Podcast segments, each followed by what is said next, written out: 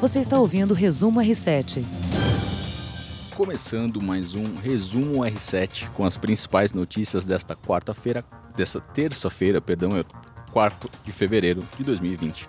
Eu sou o Pablo Marques, estou aqui com Heródoto Barbeiro. Pois é, e hoje, inclusive, começou a primeira sessão para valer do Congresso Nacional. Câmara e, e, Senado estão trabalhando. Terça-feira é um dia de começar. Eles já estão suados. Hoje é meu primeiro dia desta semana, eu costumo fazer as quartas-feiras, por isso que eu me confundi. Mas hoje é terça-feira, 4 de fevereiro. É isso aí. Bom, Heródoto, começamos com um assunto que está toda a imprensa cobrindo, aqui na Record a gente também está acompanhando bem de perto, que é a morte daquela família carbonizada em Santo André. Então, o terceiro suspeito foi preso por participar na morte da família e confessou o crime à, à polícia. Juliano é primo de Karina Ramos, mulher de Ana Flávia Gonçalves. As duas já cumprem prisão sob suspeita de matar Flaviana Gonçalves, de 40 anos, Romoyuki Gonçalves, de 43 anos, e o filho mais novo do casal, Juan Gonçalves, de 15 anos. O primo, Juliano, afirma que o falso assalto foi premeditado pelos três e que Ana Flávia, a filha mais velha, autorizou a morte de toda a família, Heródoto. Então, segundo o depoimento de Juliano, a ideia do trio era roubar joias e dinheiro da casa da, da família Gonçalves. A repórter do Cidade Alerta, Grace Abdu, traz um detalhe exclusivo dessa, dessa, desse crime que a gente vai escutar agora. Olá, boa tarde. Sou Grace Abdu. Obrigada pelo convite. Minha equipe acompanha essa história dos corpos carbonizados, a família assassinada, desde que o carro foi encontrado na estrada de terra. E a cada dia essa história tem uma surpresa. A investigação apontou hoje a participação de Juliano, de 22 anos, primo de Karina. Minha equipe procurou em uma comunidade vizinha ao condomínio da família a casa onde essas duas envolvidas estariam morando. Elas estavam lá há um ano. Mas Juliano também morava na mesma comunidade e há cerca de um mês ele alugou uma casa no mesmo terreno. Foi aí que eles passaram a ficar mais próximos e provavelmente a planejar esse crime bárbaro todas essas informações, a reportagem completa, hoje no Cidade Alerta. E obrigada a todos pela audiência. Bom, esse é um detalhe exclusivo aqui para o Resumo R7, que também está com a reportagem completa no Cidade Alerta. Então acompanhe também a programação da Record TV para acompanhar os detalhes e, o, e, a investigação da morte dessa família. Só trazendo uma contextualização, o crime aconteceu na terça-feira, 28 de janeiro, quando um carro foi encontrado na estrada da mata, na, uma estrada de Montanhão, uma área de mata em São Bernardo do Campo, aqui no ABC Paulista. E dentro do carro estava uh, a família, a Flaviana Gonçalves, Romoyuki e o Juan. E a, a Ana Flávia Gonçalves, de 24 anos, e a Karina Ramos, de 31, foram suspeitas iniciais por inconsistências no, nos depoimentos, não souberam explicar exatamente o que, que aconteceu na, na véspera do crime ali, momentos antes, que antecederam o crime. Olha, isso aí me parece, sabe o quê? Um filme do Tarantino. Acho que o pessoal conhece o diretor de cinema chamado Tarantino. Tal a violência e tal a falta de qualquer respeito pelo ser humano. Eu li um pedaço disso aí hoje, olha, me deixou chocado. Dizer que o pai e o menino foram torturados na frente da mãe para que ela abrisse um cofre onde teoricamente tinha, sei lá, não sei quantos mil reais Aí abriram o cofre, não tinha nada. Aí mataram o pai e a criança pauladas na frente da mãe. Colocaram os dois no carro e colocaram a mãe no banco de trás. Uhum. E quando tacaram fogo, a mãe estava viva dentro do carro. É um crime que tem impressionado todo mundo não, pelos requintes de crueldade e que vem de crescendo. Ah, cada dia tem um detalhe mais sórdido dessa história. Esse parece um filme de terror. Sim. Isso aí parece um filme de terror, parece, infelizmente, uma ficção. Infelizmente, infelizmente é verdade. Agora, até onde pode chegar o ser humano, eu acho que cada um de nós tem que pensar um pouco aí, né? E é triste, né? Um adolescente de 15 anos morrer dessa maneira pela trágica, madrugada. pela própria irmã também, é uma situação bem complicada, né? Não dá. E você torturar, deixar torturar teu irmão e teu pai, o que, que é isso, gente? Nem, eu... nem, nenhum animal faz isso, nenhum bicho faz isso. E agora o primo vem com a notícia de que, em depoimento, né? Que a morte foi autorizada pela filha. Nossa. Muito triste. Sabe, eu né? não gostaria de fazer uma pergunta aqui pro pessoal. Hum. porque eu já sei a resposta. Que tipo de punição você acha que uma pessoa dessa merece? Eu não vou dizer qual. Mas eu tenho certeza que o pessoal sabe o que eu estou falando. É um crime, quando mexe com família, é um crime que deixa as pessoas bem, bem abaladas, né? Outro assunto que nós estamos comentando aqui nessa semana, Heródoto, é a questão das primárias dos Estados Unidos, né? As eleições dos Estados Unidos que acontecem aí em breve. É, a largada democrata na campanha presidencial de 2020 nos Estados Unidos foi marcada por uma certa incerteza nessa madrugada. É, as primárias democratas estão acontecendo no estado de Iowa, o primeiro estado onde acontece essa disputa entre, entre possíveis candidatos que vão aí enfrentar Donald Trump nas urnas. E o nosso... Isso se o Trump não for caçado amanhã, né? Será? Acho que... Não, não, não sei. Eu tô, tô quero lembrar que amanhã é o dia D. Amanhã é o dia D do Trump. Amanhã o, o Senado vai dizer se caça ou não caça o mandato do Trump. Ela. Uhum. Parece que não vai ser caçado. Mas, de qualquer forma, vai ser decidido amanhã. Por ser maioria republicana, Donald Trump está relativamente tranquilo sobre esse assunto. E, inclusive, já se considera o candidato e está bem, bem ali, já tentando tá tirando o sarro do pessoal aí do Iowa. Sim. Ela tirou, fez... Fez uma postagem no Twitter é, falando que o vencedor tá das prévias democratas não, foi nem, ele. Nem consegue aí arrumar um candidato. A gente vai escutar agora um pouquinho o Leandro Consentino, que é professor de Relações Internacionais do INSPER, que vai comentar um pouco desse sistema eleitoral e da importância de Iowa nesse cenário eleitoral norte-americano. Um fato importante que a gente tem é o fato de a primeira prévia eh, de todas ela sempre ser tradicionalmente realizada em Iowa, né? Então, a importância de Iowa é justamente esse fato de ser a primeira e também de, há um, pelo menos umas duas décadas, ela sempre sinalizar aquele que vai ter a vitória dentro da prévia uh, ali colocada. Então, para você ter uma ideia, nas últimas eleições, o Barack Obama e a Hillary Clinton, que foram os candidatos de fato escolhidos para serem, os pré-candidatos de fato escolhidos para serem candidatos ali nas primárias, eles venceram Iowa. Então, ganhar Iowa é um trunfo muito importante. Agora, o fato de a prévia em Iowa ter sido um pouco confusa ali, está demorando para divulgar resultados, etc. e tal, tornou-se um trunfo ao oposto, né? tornou-se um trunfo ao contrário, onde quem comemorou mais foi justamente o Donald Trump, que disse que a prévia foi um desastre, portanto, uh, tão desastrosa quanto qualquer governo democrata. Então, o tiro saiu pela culatra por hora, e como a gente já previa, as prévias democratas vão ser bastante complicadas ali de serem realizadas. Bom, o Donald Trump sabe muito bem fazer essa provocação, né? Ele é muito bom nesse, nesse jogo ali. Agora veja que coisa curiosa. Aí, o cara que. Essa prévia aí é chamada de cálculos. Uhum. Né? Uh, mas uh, é uma prévia do Partido Democrata. Isso. Não é uma prévia para ganhar, quem ganha aí vira presidente da República. Ele acabou de falar agora da Hillary Clinton. Isso. Que ganhou essa prévia em Iowa, foi escolhida candidata, mas não ganhou a eleição para a presidência dos Estados Unidos. Então isso é importante para os democratas. Agora, daí a você chegar até a eleição americana, muita água passa por debaixo dessa ponte. É uma espécie de uma pré-eleição. Então, é, mas é que o estado é pequenininho, né?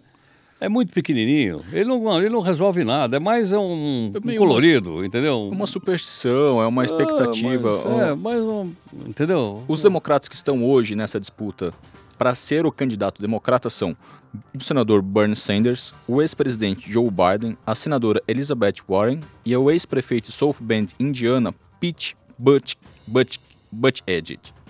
É um sobrenome difícil, os, os norte-americanos também estão com uma certa dificuldade de falar esse sobrenome. E eles estão nessa disputa e a, a, vantagem de sair na frente em Iowa é que você já ganha os holofotes logo no começo. É verdade. Então essa é uma da, das características. Querem ganhar, para conseguir sair na frente e também já sair na capa do jornal, na revista, possível é verdade, candidato. É verdade.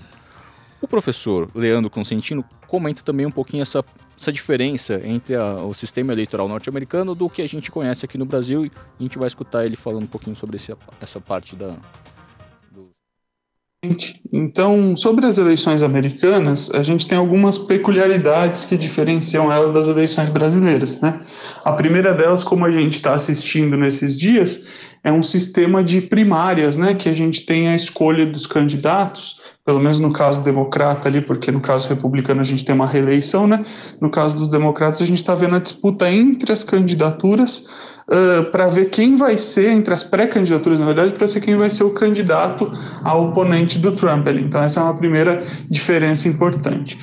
A segunda diferença fundamental é que a gente basicamente princípios ali colocados entre dois partidos principais. Então a gente não tem uma discussão pluripartidária como a gente tem no Brasil, mas a gente tem uma discussão mais de dois partidos sempre que são partidos nacionais, os republicanos e os democratas. Uh, outra questão importante que a gente tem que entender sobre as eleições norte-americanas é que ela é disputada são disputadas em estados ali pelos, pelo colégio eleitoral. Então a gente não tem um somatório de todas os votos como é no Brasil e quem tiver o maior número de votos no Brasil inteiro ganhou as eleições. Lá a gente uh, estados a serem conquistados.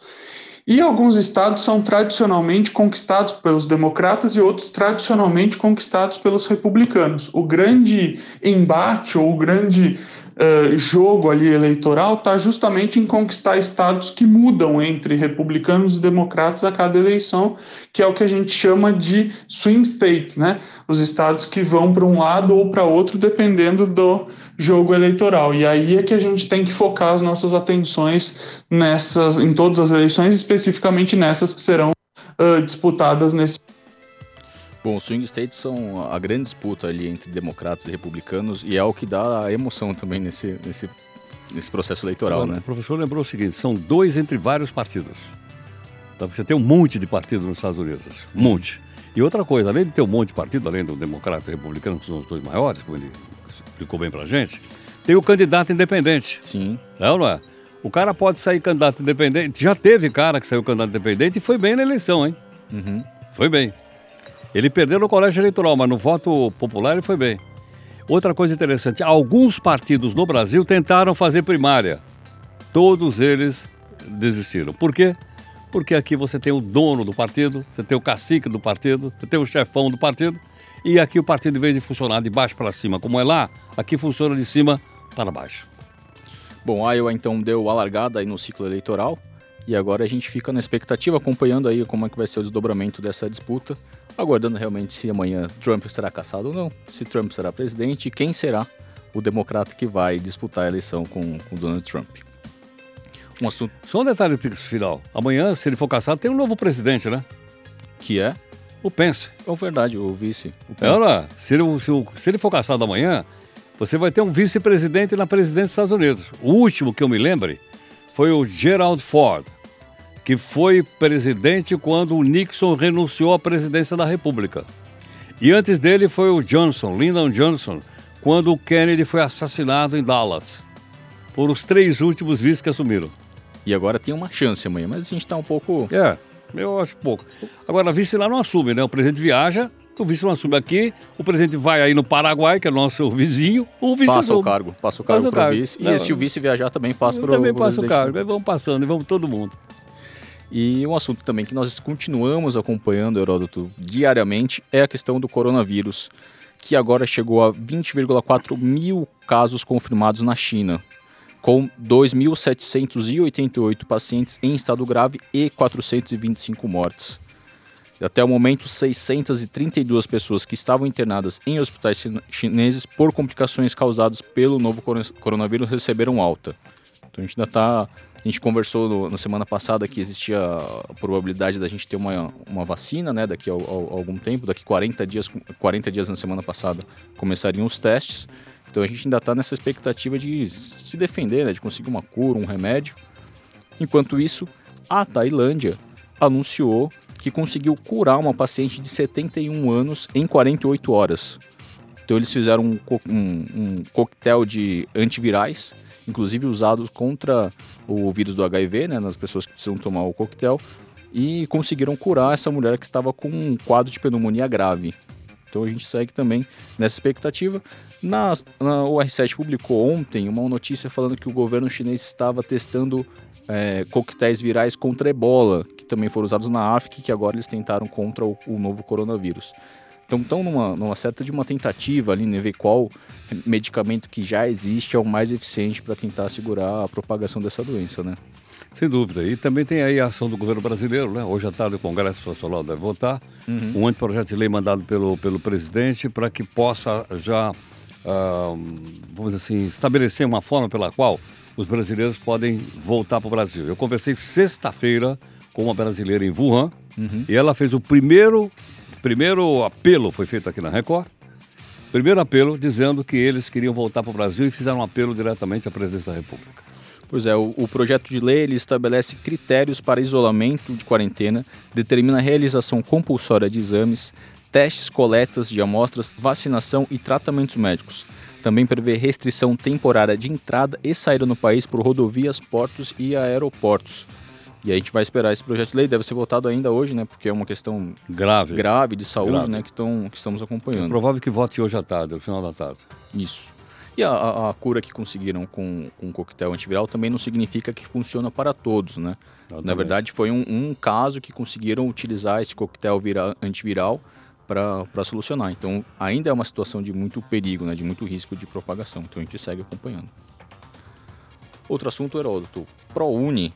O ProUni resultado, divulgou o resultado da primeira chamada nessa terça-feira e você pode acompanhar, inclusive, o resultado no próprio Reset. A gente tem uma matéria falando sobre como consultar essa primeira chamada. Os estudantes terão até o dia 11 de fevereiro para apresentar a documentação solicitada às universidades. Sabe qual foi o curso com o maior número de inscritos, Eu não faço ideia. Direito.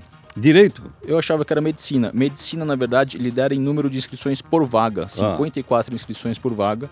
E direito teve 1 milhão perdão, direito teve 137 mil inscritos, dos Sim. 1 milhão e 500 mil inscritos. Agora, só um detalhe, você sabe que o, a, o curso de Direito no Brasil, ele é maior do que a soma do mundo inteiro? É mesmo? É, tem mais faculdade de Direito no Brasil do que o mundo inteiro somado. Foi o primeiro curso do país, não foi? O primeiro foi, universidade... 1928, 1828, fundado pelo Dom Pedro I. Uma no Recife e outra em São Paulo. Exato. E é, é um curso também super tradicional, super procurado. Agora, o que me chamou a atenção, Heródoto, medicina lidera com o maior número de inscrições, mas quem vem logo na sequência é artes cênicas e depois cinema. Oh, que legal. Né? Acho que são cursos que têm pouca, poucas oferta né, de, de universidades. Mas são quantos então, por vaga? Na medicina você falou que são 57? 54. Na arte cênica são por 50. Vaga. É uma disputa boa, hein? Na arte cênica são 50 e na comunicação social, cinema, 41 pessoas. Oh, bastante, bastante e a divulgação do resultado da segunda chamada do ProUni sai na, no dia 18 de fevereiro. E o FIES vai ser divulgado amanhã. O no, que, perdão, as inscrições para o FIES começam amanhã, quarta-feira, então quem estiver aguardando aí uma, uma vaga na, na Universidade no ensino superior deve ficar atento, porque o período de inscrição vai até o dia 12 de fevereiro. Agora, o FIES é pago, não é isso não? É o Fundo é um de Financiamento Estudantil, tá. né? Para você pagar você... a faculdade particular. É uma universidade particular e você precisa depois... É, é um financiamento, né? Que depois você precisa devolver esse dinheiro. Então também acompanhe pelo r7.com para ver aí as condições, ou como, como consultar a sua inscrição e acompanhar o, essa busca por ensino superior, né, Heródoto? O que é bom para o país. Quanto mais, melhor. E agora, terminando com uma notícia bonitinha, Heródoto. Diga aí. O norte-americano Jim Mackey, do Texas, encontrou um tesouro sentimental em um antigo videocassete. Ele comprou um videocassete usado e dentro desse videocassete... Será que o pessoal aqui sabe o que é um videocassete ou não? Ah, acredito sabe, que né? alguns não devam saber. Na que nem... sua geração já não pegou videocassete. Peguei. Pegou? se assistir, gravava no videocassete. Mas o videocassete é como se fosse um uma plataforma streaming com equipamento. Mas, ou um, DV, um antecessor do DVD, né? Vamos aos poucos voltando. Então o VHS, que é a fita que foi encontrada dentro do equipamento, tinha uma imagem de uma criança que estava aprendendo a andar, com o pai ali ajudando, o irmão na sala. E a pessoa que comprou o videocassete ficou ali comovida com aquele registro e imaginou que a família gostaria de receber aquilo de volta. E fez uma postagem nas redes sociais que viralizou. Então as pessoas começaram a buscar para descobrir quem que era a criança, que hoje já é um adulto, né? Era uma criança em 1994, quando estava aprendendo a andar, hoje já é um adulto e conseguiram encontrar esse esse ex-bebê. Legal, hein? E foi a, é a, nossa notícia coração quentinho, oh, legal, né? legal, muito bacana. E é legal porque o, o a pessoa, a, a criança que que estava naquele vídeo disse que foi a, a última vez que ele que ele nem se recorda a última vez que ele viu o pai e o irmão na mesma sala. Então tinha, tinha, um registro cara, importante. Deve ter sido emocionante, olha lá. Então, o R7 tem essa editoria Notícias Boas, que ali é uma notícia que só te faz bem. Você ri, você é legal, é bonitinho, te, Ah, te enche de esperança. Então, vale a pena também acessar o r7.com e Claro. dar uma olhada no Notícias Boas para acompanhar essas notícias E para são... também levantar um pouco o nosso astral, né? Claro. É isso, acompanhe o r7.com, siga as redes sociais do r7.com, acompanhe a gravação do nosso podcast às 5 horas todos os dias de segunda a sexta. Amanhã estou de volta com tecnologia com a Aline Sordilli e o meu amigo Heródoto Barbeiro. Estamos aí, um abraço. Tchau. Obrigado. Você ouviu Resumo R7.